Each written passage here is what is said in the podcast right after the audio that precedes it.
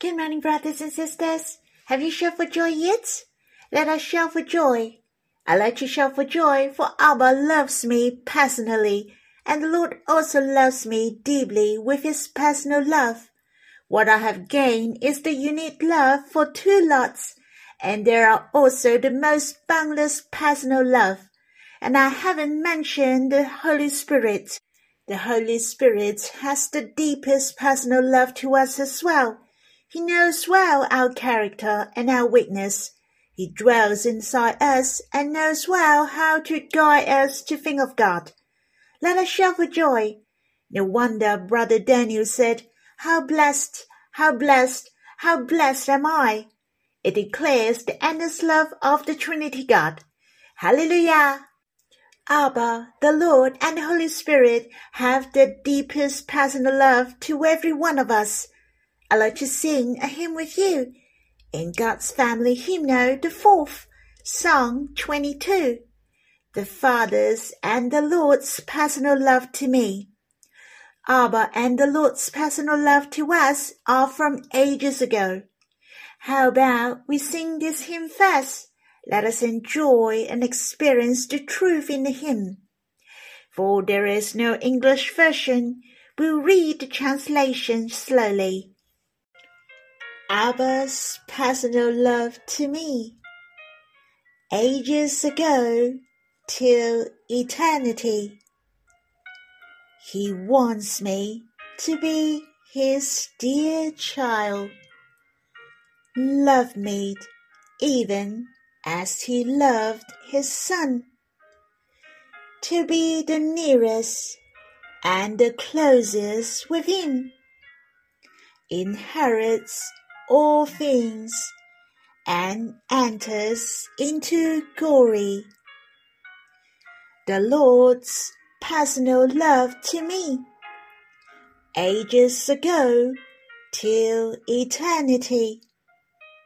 He wants me to be his darling love, deeply in love with him, shares with him all things united with his heart and drowned in the river of love. I really enjoy the hymn mentioned Abba created us, and it is his aim for us to be his dear child. The Father's heart has started since ages ago. He has his deepest affection and the highest Father's love. The love between Abba and the Lord has poured upon us. Abba loved us even as he loved the Lord. It is the deepest love and affection. One night we have the worshipping time with brothers and sisters. I really enjoy Abba has his personal love to us. There was a sister who prays that there is no partiality in Abba's love. Though there were many brothers and sisters were joining, Abba loved every one of us most. Of course, I strongly agree that there is no partiality in God. God loves us even as He loved the Lord. He is loving every one of us deeply. But I felt God loves me more personally. His personal love to me is unique. Hence, brothers and sisters, we know there is no partiality in God. He treats us the same, but on the other hand, we shall feel that God loves me more emotionally. God loves me specially, for Abba has his personal love upon every one of us. I find it is so wonderful. Only He, the infinite, I am, who loves me the deepest and at the same time his personal love is unique to every one of us. Well, we are his special darling. We are all sparkling in his heart. We all have different radiance. It's so precious. He is the nearest and the closest with us. He will inherit all things with every one of us to enter into his glory and I don't have to go into details for the personal love of the Lord. He's the same who loved every one of us deeply, and every single one of us is his special darling, his beautiful one. Every one of us can love him dearly. It's so precious and glorious. Abba and the Lord have his personal love on us. I hope you also enjoy the content of this hymn. Abba and the Lord have their special love on you. You shall shout for joy and be happy, for you are unique. I can say God and the Lord especially adore you. Shall we sing this hymn again? And we will have some worshipping after singing. Abba's personal love to me. Ages ago till eternity. He wants me to be his dear child. Love me even as he loved his son. To be the nearest and the closest with him. Inherits all things and enters into glory. The Lord's personal love to me, ages ago till eternity. He wants me to be his darling love, deeply in love with him, shares with him all things united with his heart and drowned in the river of love. O Abba, Lord, Holy Spirit, how blessed we are that we have gained the deepest and the most special personal love from the Trinity God. We are not ordinary in the world at all. There is no partiality in you. But the most wonderful is that there is special affection between Abba and us, and there is the special love of the beloved and his love between the Lord and us. How blessed, how blessed, how blessed are we! Abba, you really lead us into the sweetness of your personal love. We can enjoy fully your personal love towards us. Abba, Lord, Spirit, Help us to remind ourselves that we shall rejoice and be glad every day. We are able to understand our positions in your heart. Let us not to look down on ourselves. Instead, we shall be boastful and raise our heads every day. We shall be Abba's carefree child, the Lord's only sweetheart. Abba, may you bless us. Brothers and sisters, don't be fooled by the enemies. Don't compare with others. You are the most you need. Abba and the Lord love you most. I hope you can have some time to respond to Abba and the Lord. Then we will read the Bible together when you're ready. Brothers and sisters, let us read in the book of Genesis, chapter 47, verse 7, 10, 27 to 31. Should we read the verses first? Verse 7 Then Joseph brought in Jacob his father and stood him before Pharaoh, and Jacob blessed Pharaoh. Verse 10 And Jacob blessed Pharaoh and went out from the presence of Pharaoh. Verse 27 to 31 Thus Israel settled in the land of Egypt, in the land of Goshen, and they gained possessions in it, and were fruitful and multiplied greatly. And Jacob lived in the land of Egypt seventeen years. So the days of Jacob, the years of his life, were hundred and forty seven years. And when the time drew near that Israel must die, he called his son Joseph and said to him, If now I have found favor in your sight, put your hand under my thigh and promise to deal kindly and truly with me. Do not bury me in Egypt, but let me lie with my fathers. Carry me out of Egypt, and bury me in their burying place. He answered, I will do as you have said, And he said, Swear to me. And he swore to him. Then Israel bowed himself upon the head of his bed. My heart was attracted by these verses, and there are a couple of points which I have meditated. In verse 7 and 10, as you can see, Jacob blessed Pharaoh twice. Firstly, when he first met him, and Jacob blessed Pharaoh again when he came out from the presence of Pharaoh. Who was Joseph? In fact, he had no status in the world. He has no power at all. His household was only about seventy people, but he could bless Pharaoh. On what grounds could he bless Pharaoh? It was definitely not by what he had externally, but what he had internally.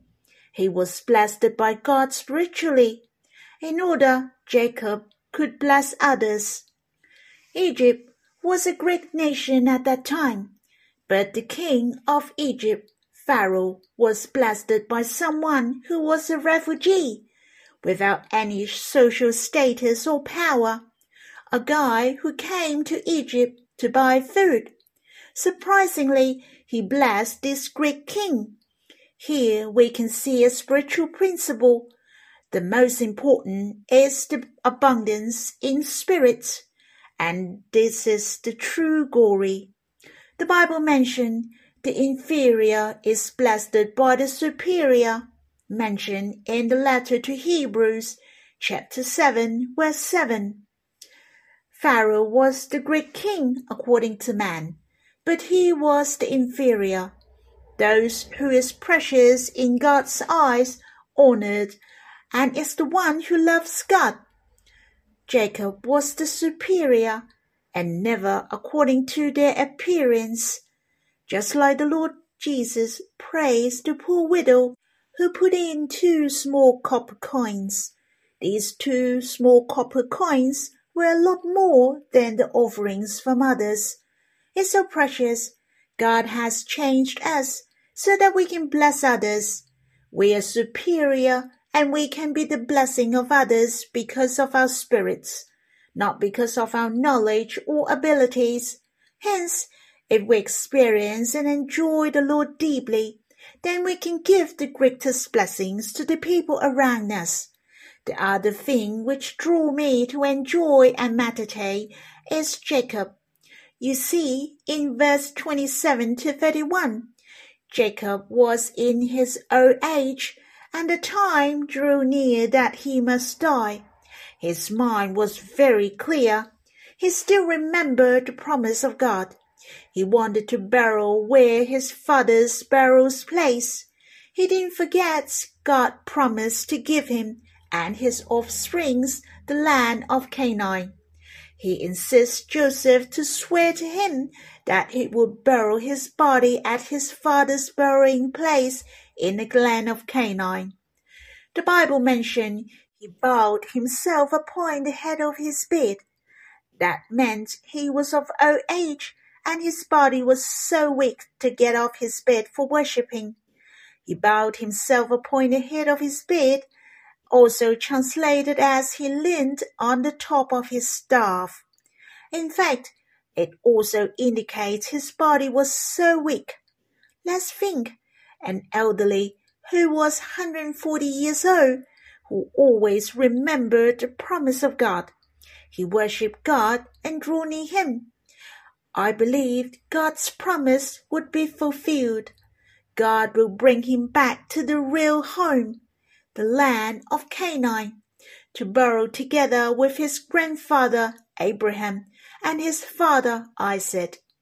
I like to remind each other the real faith will draw near God and come before him. Do we have the real faith like Jacob, an elderly who was immobile in his bed, unlike before. But his heart was more glorious than when he could run and walk around, for his heart was closer with God. It was an inevitable picture.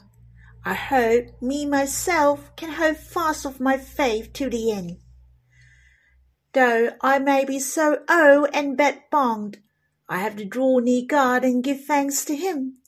I still have the fullness of hope through faith, and live a life of faith, hope, and love in bed. Today I can go and run wherever I want.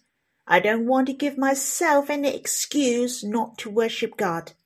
I may feel tired sometimes or want to sleep longer on holidays or to look for a part-time job in order to improve my financial status and give a better life to my family. It is easy to find excuse to myself but we shall see that God is the greatest blessing to us. What we really need is God Himself, and the most glorious things is from our innermost. God wants us to be in His likeness. Abba wants us to imitate the Lord, to have faith, hope, and love. It's so precious. What God really wants is the thing we are able to do every day.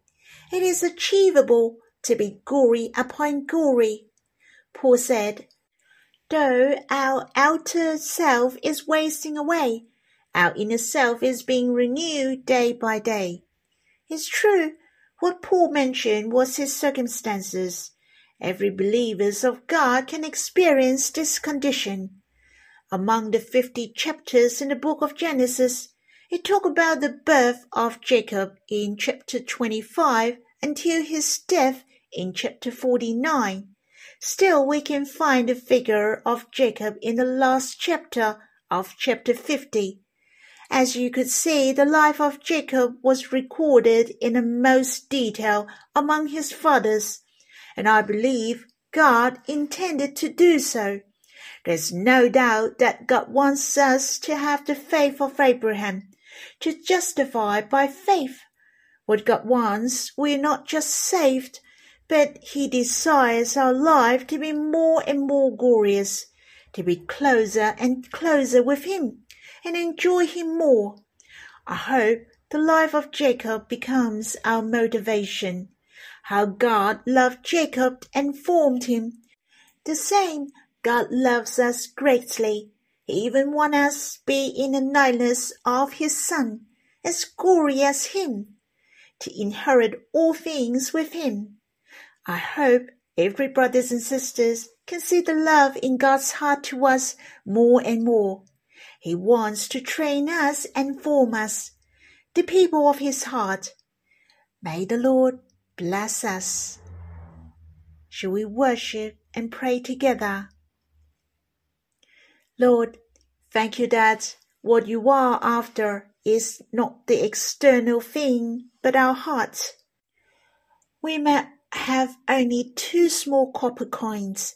Even we may be too old and bed-bound, still our life are gory upon gory. We can satisfy your heart most. O Lord, may you help us through Jacob, so that we can see your personal love towards every one of us. Your hand is molding us so that we are more glorious, to be in your likeness more.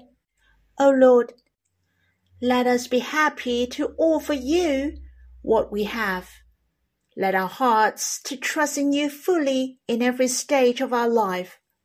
Lord, let us live out the life of faith, hope, and love, a life that is in the likeness of the Lord. Lord, compel us with your love. Brothers and sisters, I hope you can continue to read the Bible, to draw near the Lord, to have the hymn singing and worshipping. May the Lord bless you.